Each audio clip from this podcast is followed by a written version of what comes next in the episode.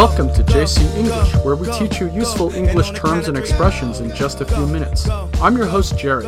嗨，大家好，我是 Cecilia，欢迎大家回到 JC 英语从洛杉矶发来的 Podcast。 I'm sure you're familiar with the expression 加油, which is a very common and distinctly Chinese saying. 生活中呢，我们经常跟别人说哈加油啊，微信上 emoji 哈也有不少加油的表情。那么我们用英语怎么来说加油呢？我们今天就来看一看。我们节目的文字版本在微信公众号 JC 英语的推送中可以找到，大家可以关注一下哈。那好，下面我们就来看看加油的英文，加油 roughly translates into English as go, 或者说呢 come on。 or you can translate it as keep it up. 这些都是 加油的意思啊，就是让对方坚持到底，勇往直前。所以说加油呢，不要翻译成 add oil。 But what's interesting is that this direct translation, add oil, has made it as an entry into the Oxford English Dictionary. 啊，不会吧？呃加油的直接翻译 add oil 居然被牛津英语词典收录了。 That's right. Once a phrase or expression is included in such a prestigious dictionary, it means that it has become common enough to be considered an official English idiom. 呃，这么说的话，难道我们以 后要对着老外说 add oil 吗？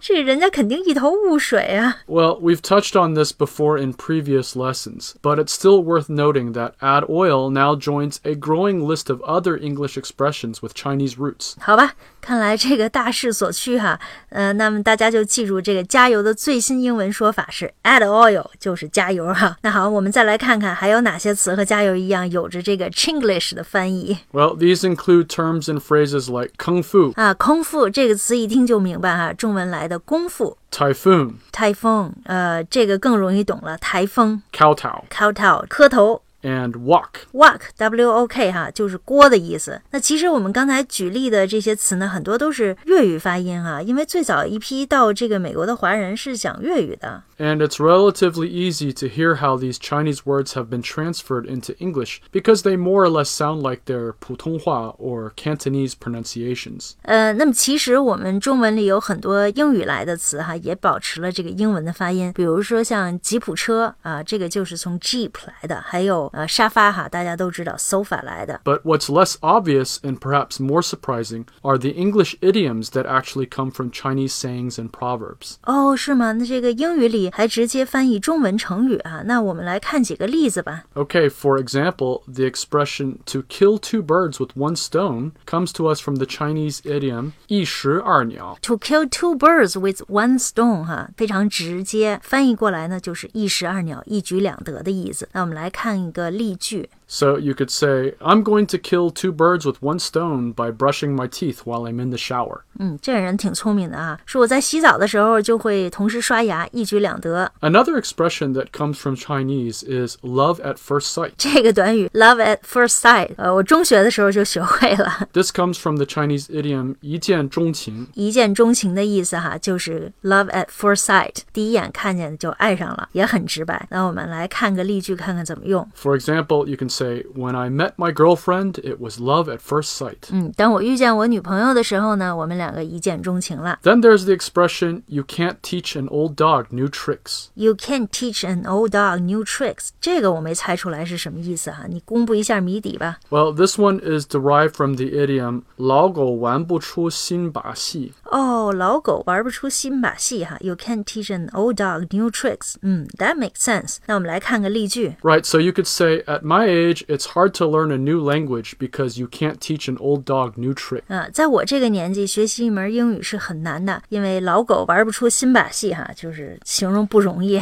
Yes, and the expression to lose face is also one we now use a lot in English. 嗯，对对对，to lose face 丢脸的意思哈。 Right, this means to be humiliated. 对你跟这个老外说 lose face 丢脸，或者说 save some face 挽回颜面，他们一般都懂。 Yeah, we also use the expression to save face a lot. So these are just some of the funny and fascinating anecdotes to the surprising Chinese origins of some everyday English expressions. I'm sure that in the future there will be even more crossover of Chinese terms into English. 嗯，是啊，这个毕竟世界上有超过十三亿的人口说中文哈，这个中文的影响力呢只会越来越大。那估计未来英文里会有更多的中文词汇和表达出现。呃，那好，我们今天的节目就到这里。想对照文字学习的朋友呢，可以关注一下我们的微信公众号 JC 英语。那么如果你想 想每天都收听地道有趣的中英双语节目，可以在我们的公众号升级会员课程，现在价格十分优惠哈啊！每个工作日呢，你都可以听到两个栏目的更新，周六呢我们也会更新。感谢大家的收听，我们下次节目再见，拜拜。